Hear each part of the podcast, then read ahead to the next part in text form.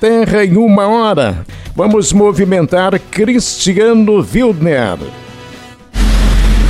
Boa tarde, Carlão. Boa tarde, ouvintes da Terra FM. Já falo aqui da RSC 287, pois manifestantes contrários ao resultado das eleições eh, de ontem seguem aqui na rodovia com acampamento. Falo agora com Vera Maria, essa que é uma senhora que acompanha a mobilização desde ontem aqui uh, em Venão Soares.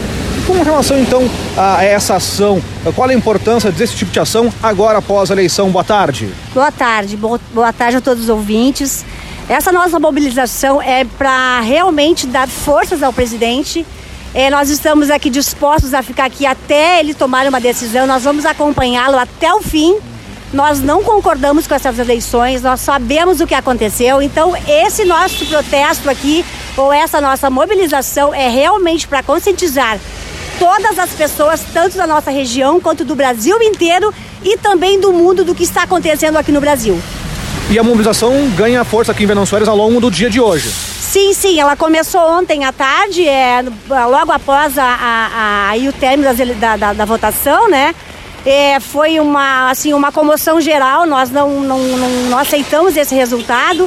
E ontem começou esse movimento, assim, meio que, meio que de improviso, e hoje está ganhando corpo e forma. Com certeza outros grupos já estão aderindo ao nosso, à nossa mobilização e a gente sabe que, que tem outros pontos pelo estado aí, pelo Brasil, nessa mesma campanha, esse mesmo engajamento contra é, essa decisão aí, essas medidas que foram tomadas contra o Brasil e contra a nossa, a nossa eleição.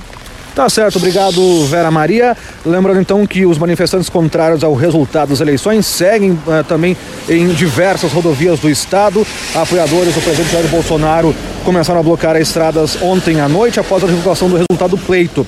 Das rodovias estaduais que têm mobilização neste momento, temos em Flores da Cunha, Tapejara, Caxias do Sul, Carlos Barbosa, Garibaldi e também nas rodovias federais. A última atualização divulgada foi agora às 11 horas da manhã pela Polícia Rodoviária Federal e envolve aí BR 386 em Nova Santa Rita, BR 116 em Vacaria, também a BR 470 em Garibaldi, em Nova Prata, a 392 em Pelotas, a 386 em Sarandi, a 285 em Lagoa Vermelha e também temos mobilizações em Ijuí, entre Ijuís e também em São Luís Gonzaga. Com as informações, Cristiano Wildner. Valeu, Cristiano Wildner.